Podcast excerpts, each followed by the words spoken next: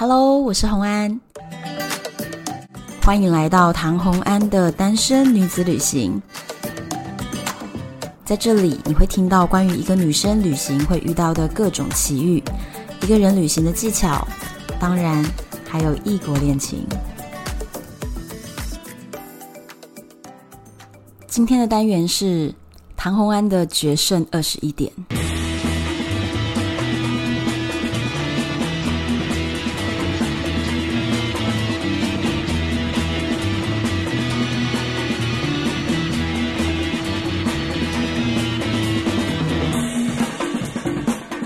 Hello，又回到了赌场的单元。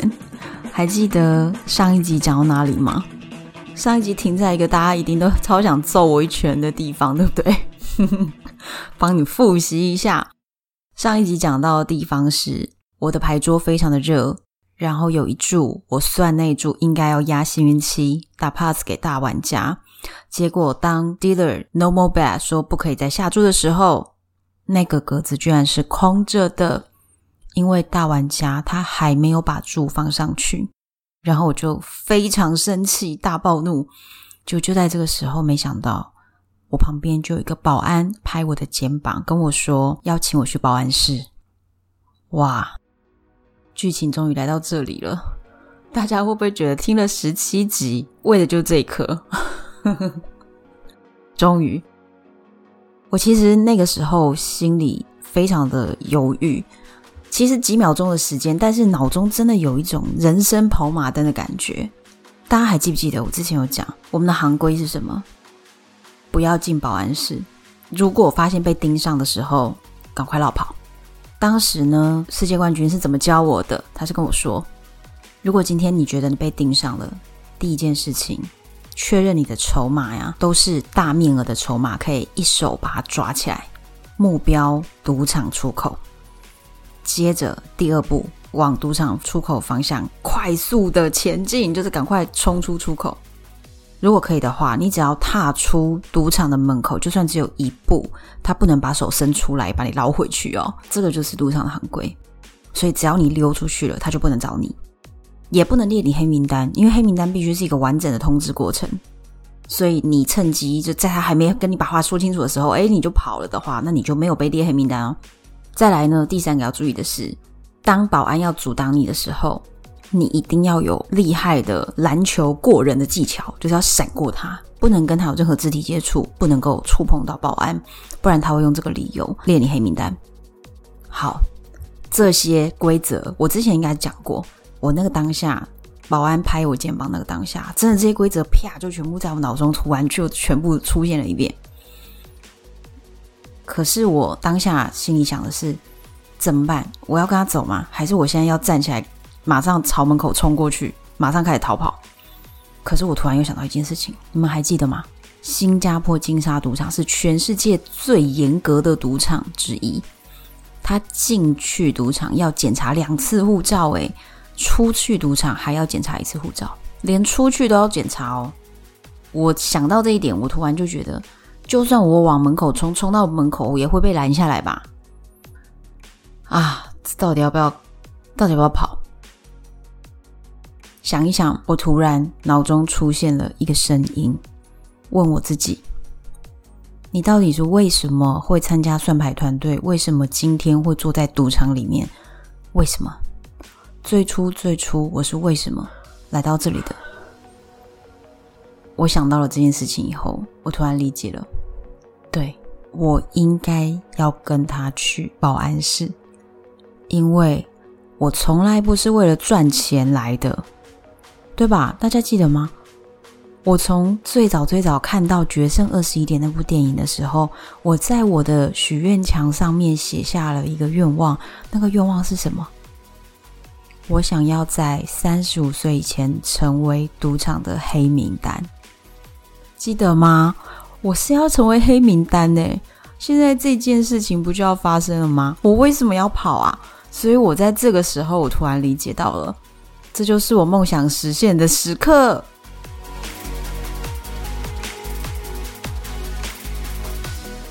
接着呢，我就跟着他从旁边的电梯走去。那电梯的门上就写员工专用，所以那就是我平常根本就不可能走的一个方向。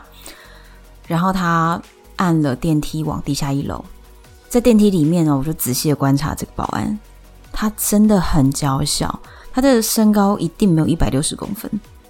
我就在想，金沙赌场派这样的人来抓我，诶，太看不起我了吧？你是不是觉得我一定不会跑啊？如果要跑的话，我看这个人又长得比较娇小，应该也是跑不过我。出了电梯以后呢，我们就转弯进到了一间保安室。传说之中的保安室长什么样子？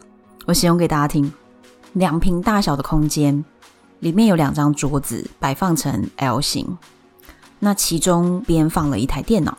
保安就指着一张椅子呢，还蛮客气的哦，就跟我说：“请坐，要不要喝水？”我就哦好啊，我就坐着。女保安就在我的桌子上面放了一罐矿泉水，然后她就走出去了。接下来只剩下我一个人待在里面呢。我马上张头打量四周，发现一二三四五六，哇，六只监视器对着我。所以基本上来说，这个房间里面无死角。这么小的两平房间，居然有六个监视器。然后门突然又打开了。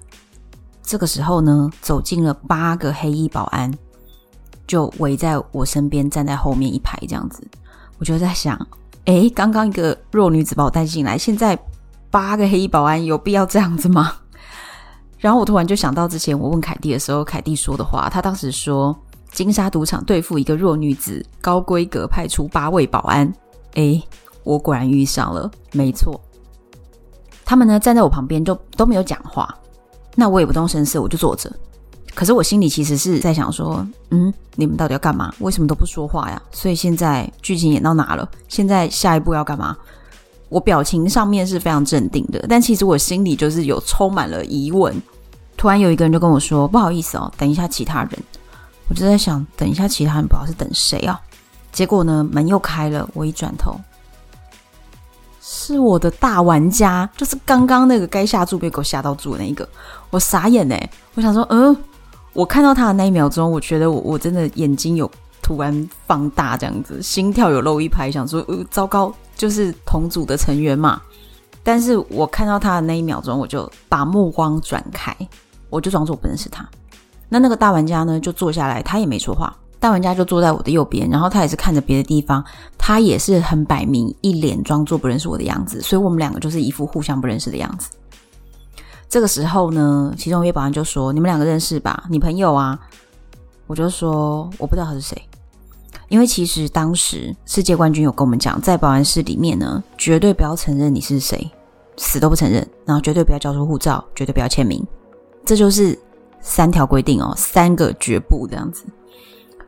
那这个八个保安还是没有动作，然后我就在跟我大玩家装作不认识，然后大家就停在那边。我心里又想到底还在等什么啊？奇怪。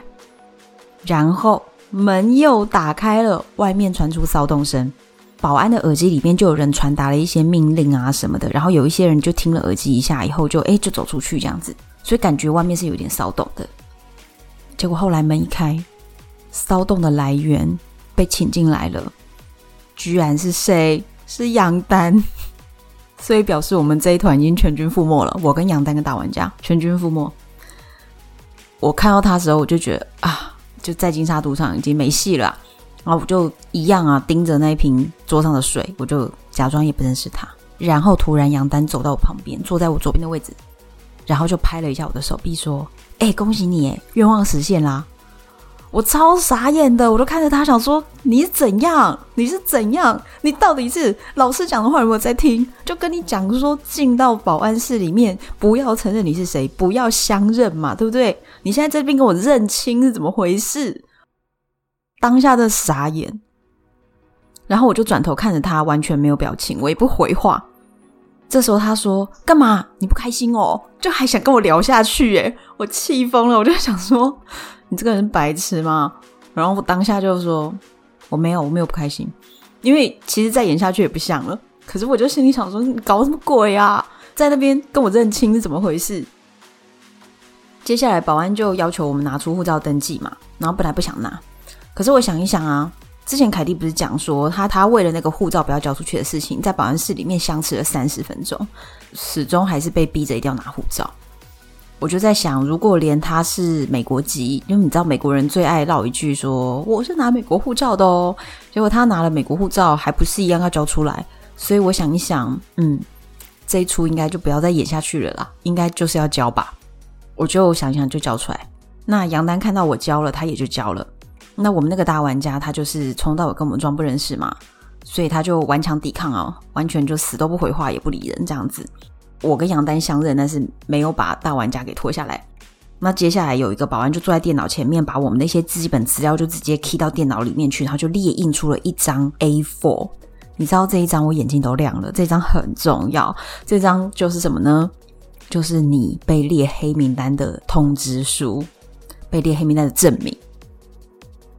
这张长什么样子？它的上面是一个表格，会有我的，比如说护照啦、手机啦，嗯、呃，护照上的姓名拼音啊这些东西，出生年月日的，你好像是有。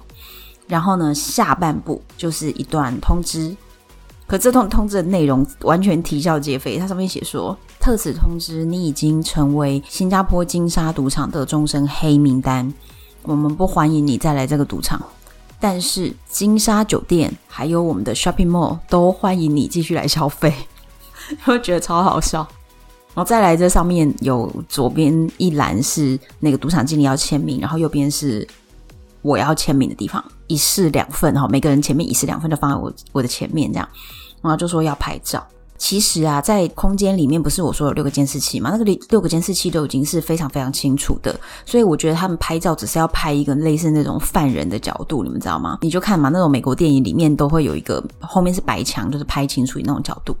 他只要拍这样的角度，不然其实从那个各个角落的监视器，其实解析度都超级高的。那他要拍照的时候，也只是用手机简单帮我拍一下。我当时有在想说，要不要拍啊？可是凯蒂也被拍了，所以我就想，好，那就拍吧。然后还把我跟桌上的筹码，还有我的护照，还有那一张单子，就是一起也合照了一下。筹码就是我当天赢的钱。我当下其实超级紧张的，因为我在想，我的筹码该不会被拿走吧？就是我们辛辛苦苦赚的钱，而且今天又这么旺，我不能这个筹码被拿走，这不行诶。他跟我说把筹码放在桌上的时候，我还问了一句说，为什么要筹码？金沙赌场的经理就直接跟我说：“放心，我们金沙赌场什么不多，筹码最多，拍照而已，做个记录。你放心，我们不会拿走。”我才把那个筹码放到桌上拍照。其实我觉得当下那个很好笑，就是马上让我联想到，每次警察不是抓那个毒枭都要跟海洛因砖合照吗？所以我赌客算牌客也是要跟自己的筹码合照。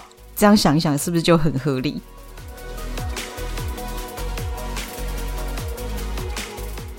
当下我的心情啊，其实就是一方面觉得啊，金沙赌场的这个 project 是不是到这边要结束了？因为我已经被列黑名单啦，不能再进来了，就有点失落感。可是另一方面呢，又非常兴奋。哦，天哪，我人生想要被列黑名单，居然就达成了，这样，所以其实心情有点复杂了。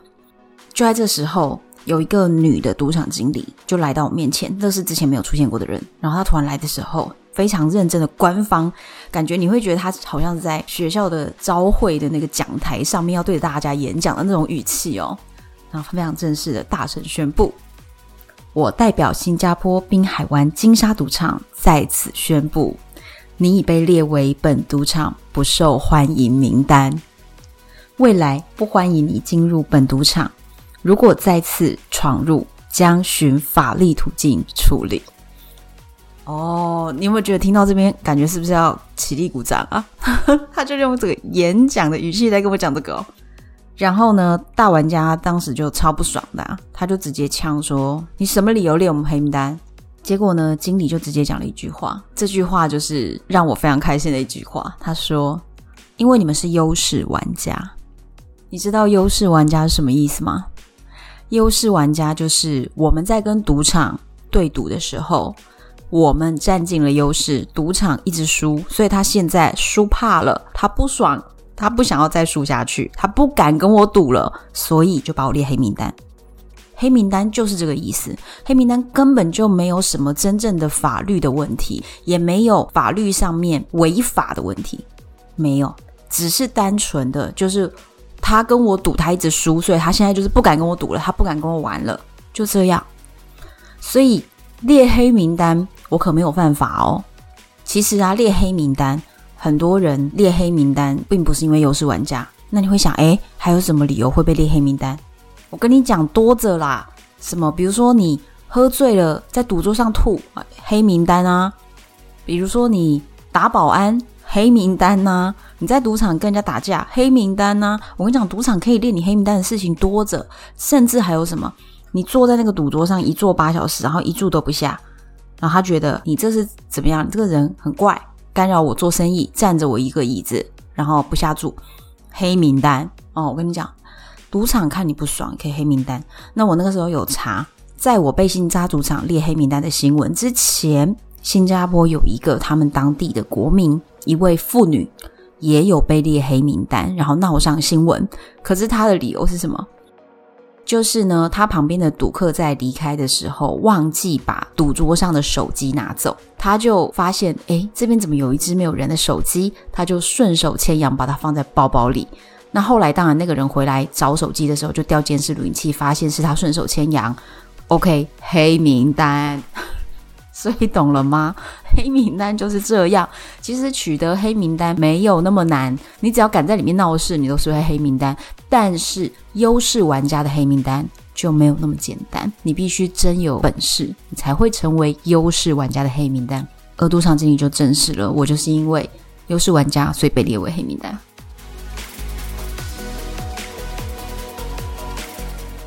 这时候啊，保安就叫我们在那一张驱逐令上面要签名。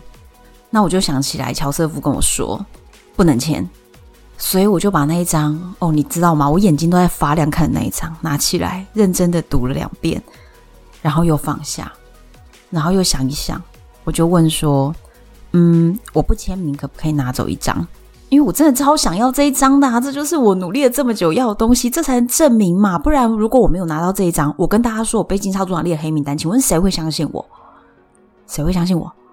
所以我一定要那一张，然后保安就说不行啊！我又弹回到椅子上，不签名就拿不到这一张驱逐令，怎么办才好啊？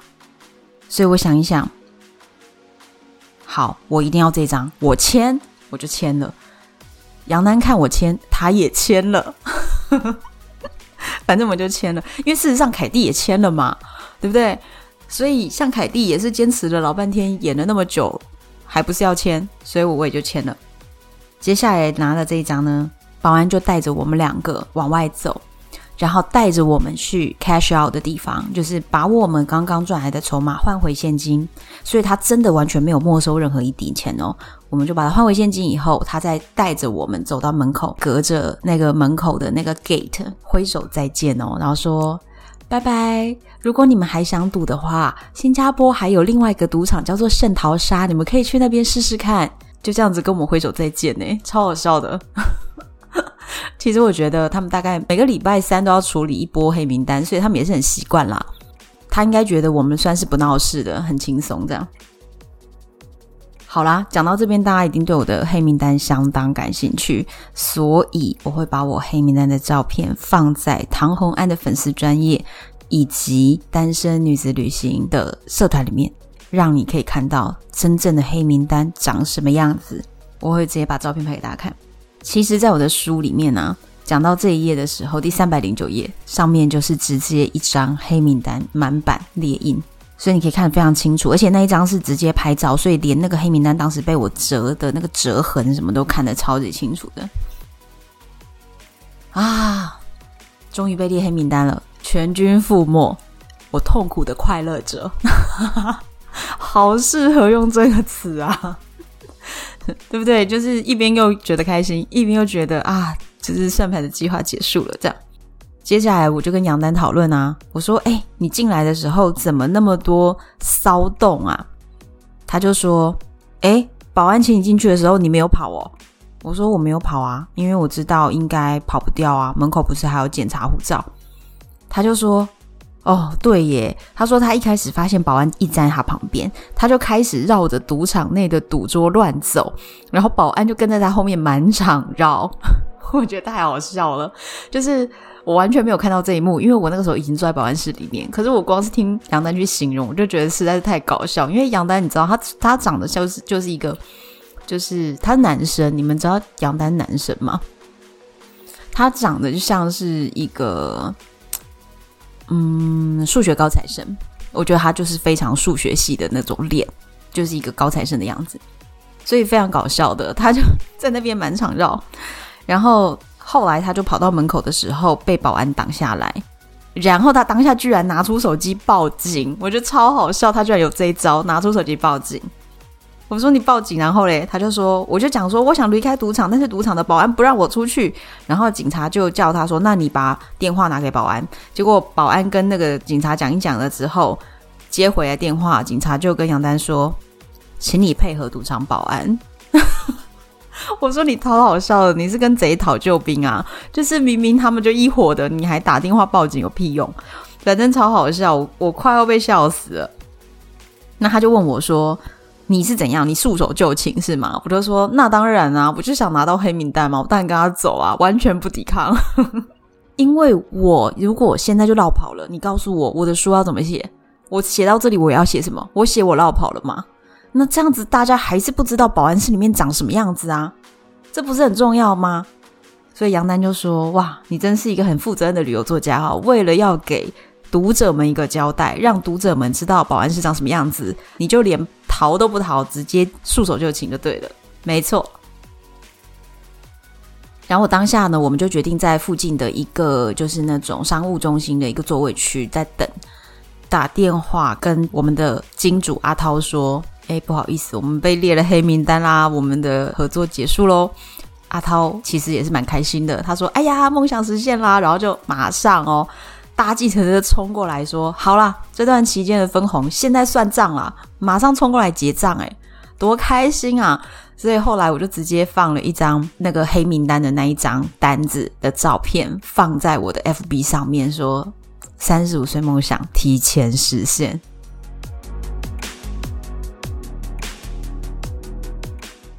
界有一句话，就是如果你列了一次黑名单，你就是小学毕业；如果我列过两次黑名单，你是中学毕业；如果我列了三次黑名单以上，恭喜你，你已经出师了，你以后可以自己带团队了啊！至少我经历了这几几个月的事情，总算有混到一个小学毕业吧，对不对？那其实金主阿涛他当时就还特别问了我，他说：“哎，你还想不想再闯金沙赌场啊？”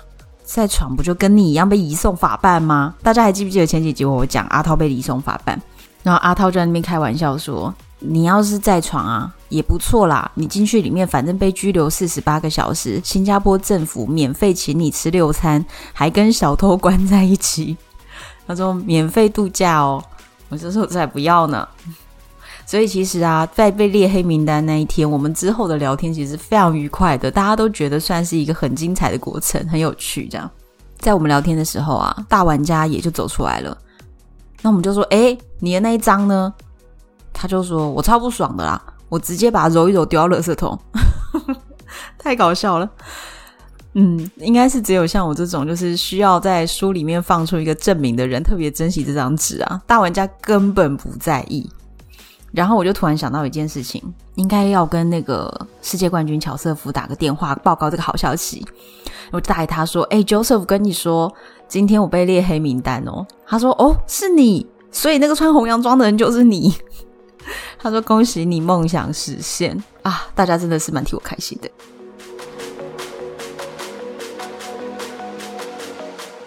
好，今天的故事讲到这边，你一定会想说，这样子故事是不是结束了？还没，今天是黑名单系列的倒数第二集，下一集会讲什么？